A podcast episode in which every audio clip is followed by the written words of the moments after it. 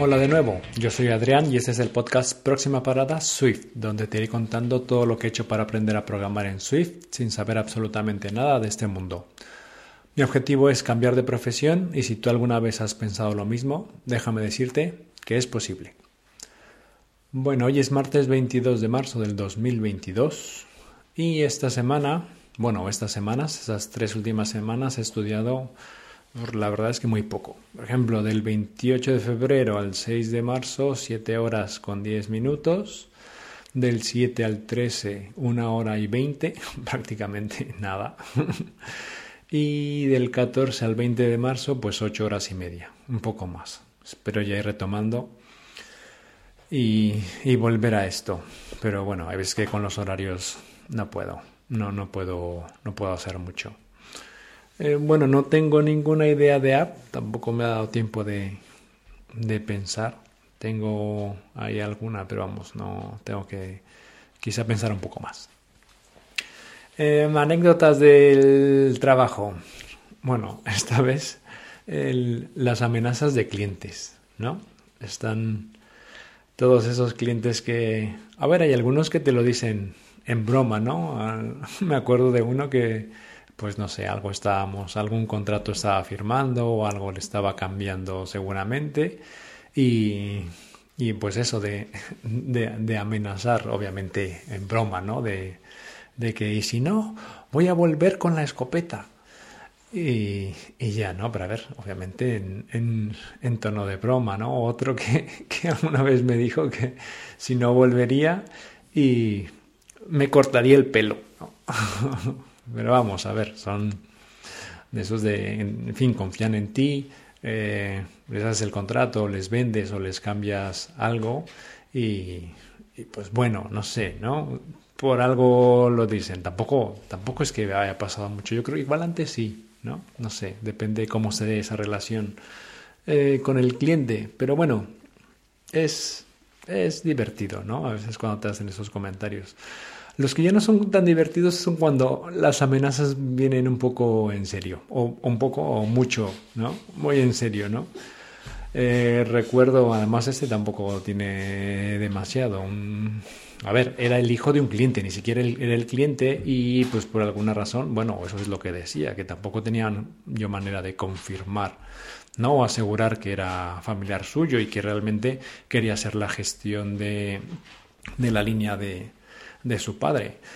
Con todo esto que hay ahora de, de los cambios de, tarjeta, porque todo se valida con un mensaje del móvil, pues sí que se están dando varios casos de que eh, no, es que les clonen las tarjetas, sino directamente se hace un cambio de tarjeta sin la autorización del titular.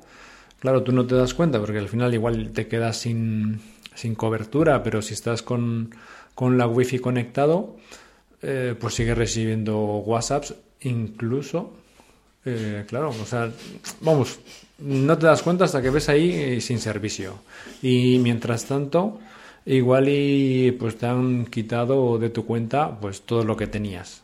¿no? Entonces, a ver, sí que estamos o, tenemos que ser muy cuidadosos, que no es lo que están pidiendo obviamente también, en, en ver a quién le cambiamos en la tarjeta, ¿no? O sea, que realmente sea el titular, que firme un, documento en el que está aceptando el cambio de tarjeta y demás.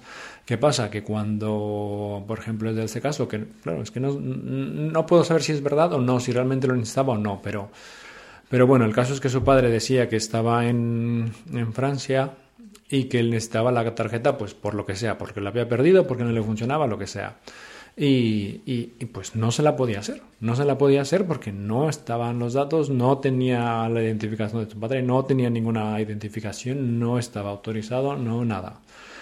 Entonces, pues después de hablar, pues eso, con los servicios de atención al cliente y demás, pues al final no le hice la tarjeta. O sea, es un poco mantenerse eh, serio y, y, no salir tampoco, no entrar al juego que hace el cliente, ¿no? De, eh, claro, el cliente está cabreado y, empieza a decir cosas que, seguramente en otro momento no diría.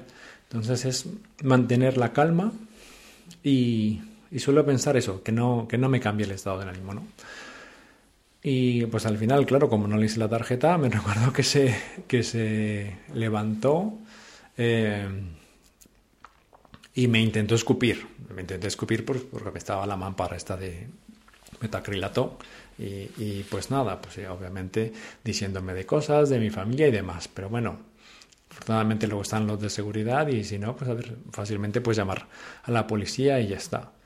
Eso fue uno. Y luego el otro, el uno que en teoría era también, eh, trabajaba en la misma empresa, pero en atención telefónica, y, y, el, y pues alguna gestión no le puedo hacer, porque el sistema no lo permitía, no porque no quisiera, si es que a mí me cuesta menos hacer la gestión que, que discutir con el cliente. Es que a veces la gente cree que discutimos por discutir, ¿no? Si es que es más fácil hacerte la gestión y que te vayas si eres desagradable a no hacerte la gestión y encima encima tener que discutir.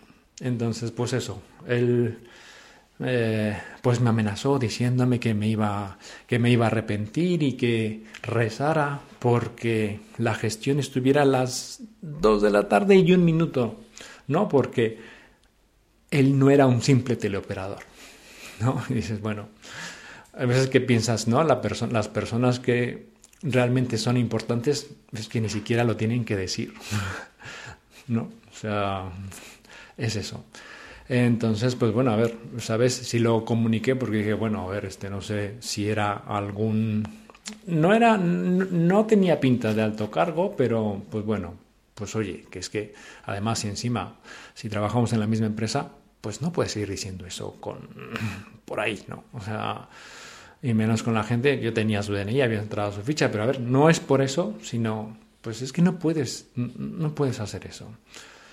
En fin, que, no sé, desde que yo que trabajo de atención a, cliente y trato con personas, creo que soy un poco más considerado también con, con la gente cuando pues voy a, a comprar o, o, hacer ciertas gestiones con, con, la misma gente por lo mismo, porque, porque sé, ¿no? Sé, sé cómo es. En fin, bueno, ahora mismo estoy en creando la aplicación de próxima parada Swift. Es una aplicación de, prueba. Quería realmente eh, ver si era capaz de replicar después de tanto tiempo que pasó con el, con el curso. Dije, bueno, lo voy a, lo voy a intentar mm, replicar y, hacer. Básicamente, de la página web que hay, yo no sabía, hasta que vi pues eso en un curso eh, de Udemy, que que en WordPress genera un JSON, ese JSON es, pues, no son más que datos que puedes descargar eh, y los, vamos a decir, los ordenas o, los metes en, en, campos para luego tú mostrarlos como tú quieres en la aplicación. entonces, pues bueno, fue el, reto que me he encontrado pues es volver a, decodificar esa información, ese JSON que viene en WordPress, que además es, es, larguísimo. No me he metido con fechas, también es la verdad que esa es otra historia.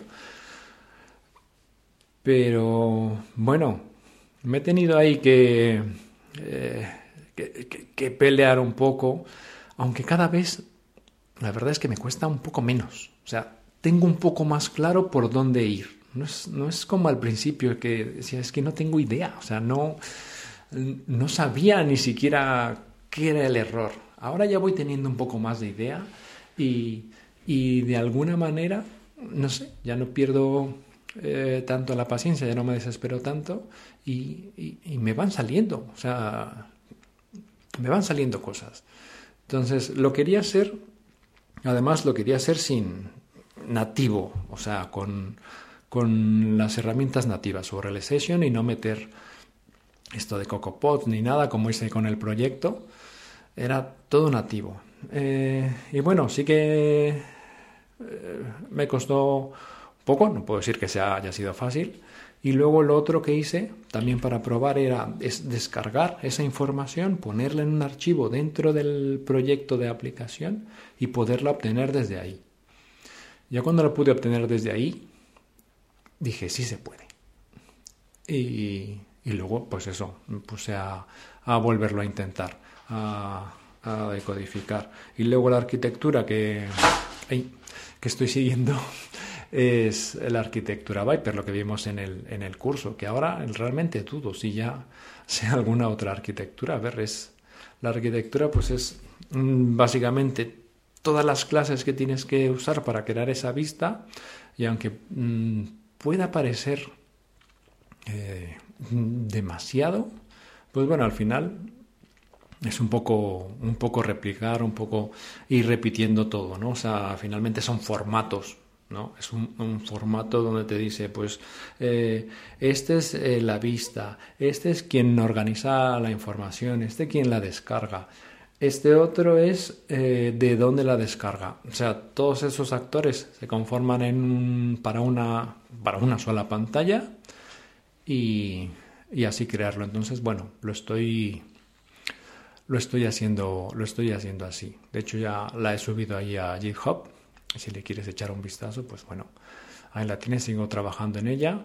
Eh, estoy pensando en eso, añadir pues alguna otra cosa, lo mismo un formulario de contacto eh, y demás, no sé, lo que vaya, lo que se me vaya ocurriendo, pues para ir practicando un poco lo que he aprendido y eh, lo que he aprendido y eso, hacer algo un poco un poco diferente, aunque no sé, hay veces que me cuesta que me encasillo, no sé, ¿no? En, en esa descarga del listado, mostrar la información y luego un formulario de contacto. Quizá tenga que hacer algo un poco diferente, pues bueno, se me hacen falta más, me hacen falta ideas a veces, ¿no? O sea, también un poco salir de lo, de lo habitual. Y bueno, pensando un poco en eso, también esta semana en el Twitter que tengo, y que bueno, ahora he publicado un poco más de enlaces y demás. Más que nada lo estoy haciendo, sí, para, pues eso, comunicar, ¿no? Y, y, y que la gente sepa lo que expertos escriben y que yo pueda, pues eso, un sitio público en el que pues pueda en algún momento pues ir a ver, ¿no? O guardar vídeos o que me guarde, ah, pues mira, esto se hace de tal manera. Poco así. Y lo que he puesto en el mensaje fijado es, eh, puse literalmente, se busca persona aprendiendo Swift para desarrollar apps en iOS con miras a cambiar de profesión y conseguir su primer empleo como desarrollador de software, para crear una app en conjunto que podamos añadir a nuestro portfolio profesional.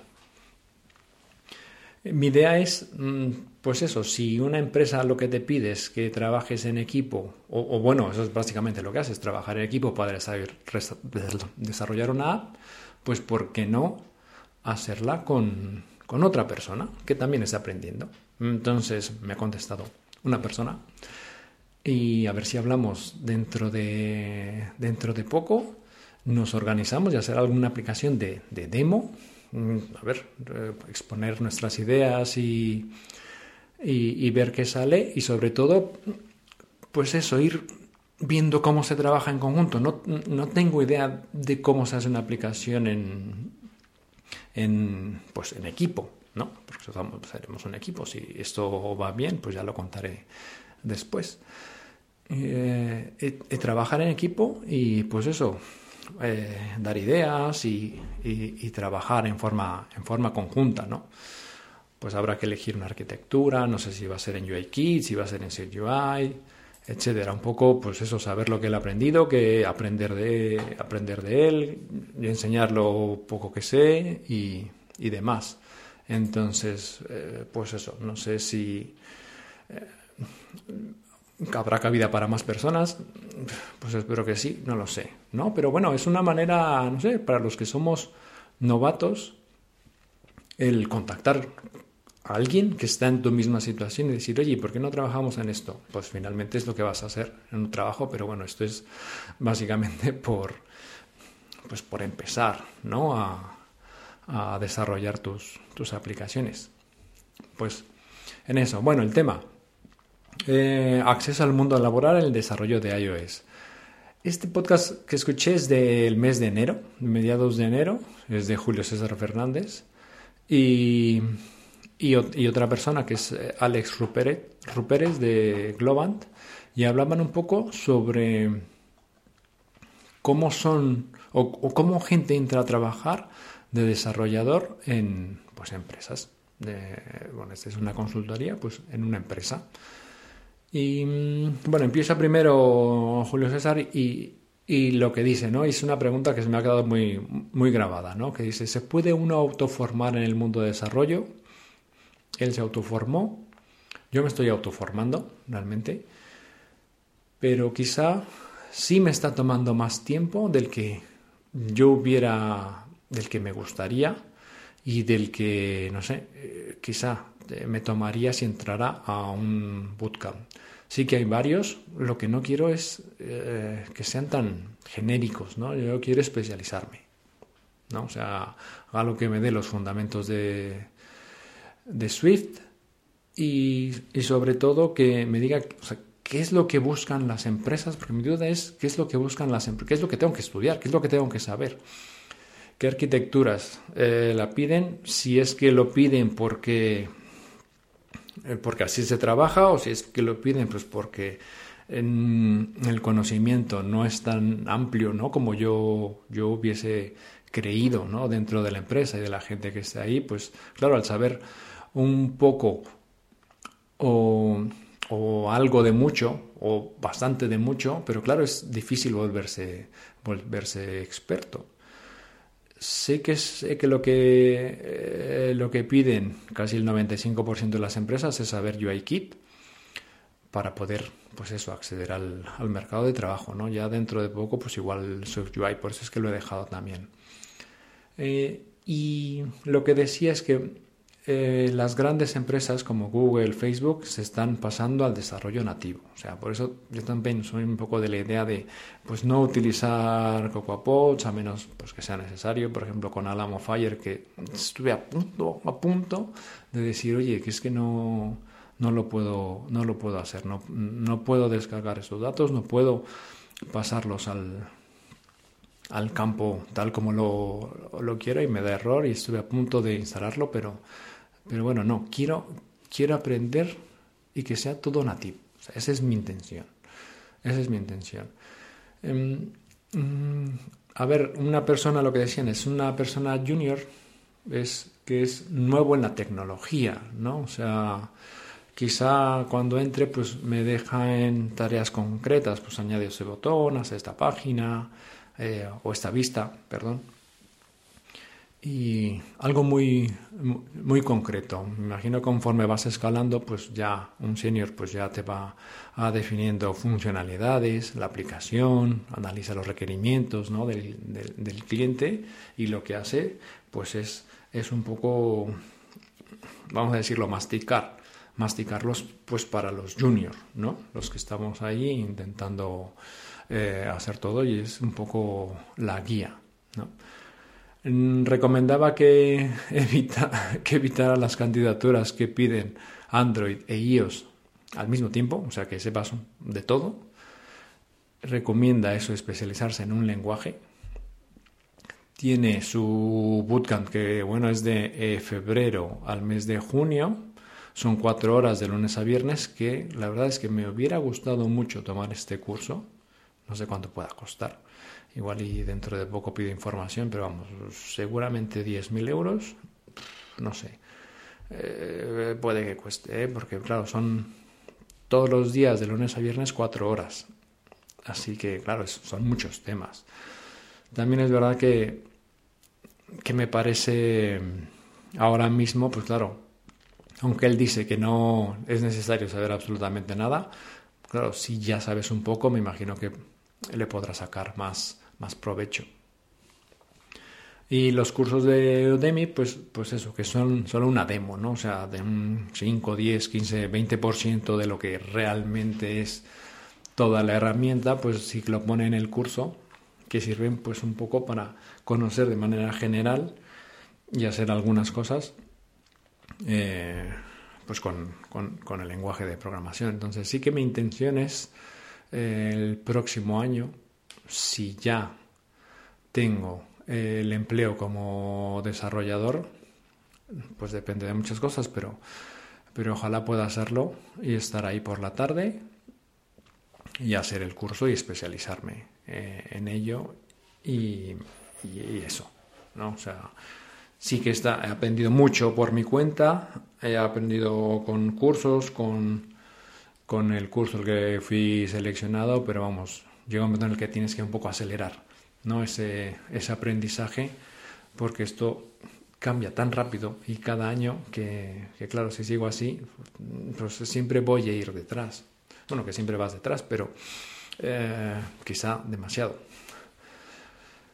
Eh, ¿Qué es lo que buscan las, eh, las empresas? Pues bueno, primero yo creo que es gente que quiere aprender, que sea proactivo. Preguntan también si, si has hecho un bootcamp o no. Eh, cómo te enfrentas a los problemas de, código, ¿no? O sea, también por ahí leí un, un tweet en el que te decía, a ver, tampoco tienes que memorizar todos los códigos, es difícil, sino es eh, cómo resolver el, el, problema, ¿no? Que ahora mismo con hay alguna herramienta, pues que igual ya escribe el código con inteligencia artificial, pero también es un poco más la de las relaciones. Por eso también esta o este intento de buscar a alguien en mi misma situación eh, por Twitter, ¿no? Por, empezar a, a, conocer gente y hacer networking y ir los dos un poco en la misma en la misma dirección y ayudándonos mutuamente, ¿no? Que al final es un poco, un poco eso, no deja de ser un, un trabajo social, aunque parezca, aunque parezca que no lo es.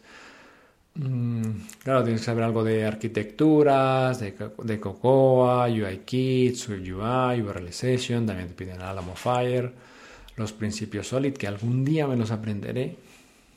Eh, testing, un poco de JIT, metodologías de desarrollo, Scrum y Kanban, que por ejemplo esos, pues eso, cómo se organizan, cómo son las reuniones, ¿no? Cómo, porque la forma de trabajar respecto a lo que yo tengo ahora, pues es totalmente diferente. ¿no? Entonces, ahí en, Twitter he publicado también todo lo que esto, los últimos metodologías de desarrollo de un podcast eh, de Scrum, lo he puesto y a ver, me parece, me parece interesante, ¿no?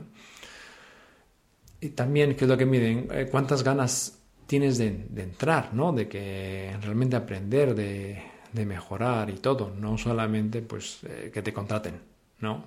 No, sino a ver, de, de aportar. Valoran también, aunque no es imprescindible, pues saber inglés, porque pues bueno, la empresa con la que trabaja esta persona, pues hablas con compañeros pues que están en otro en otro país, de otra lengua y demás, pues claro, vas a hablar en, inglés.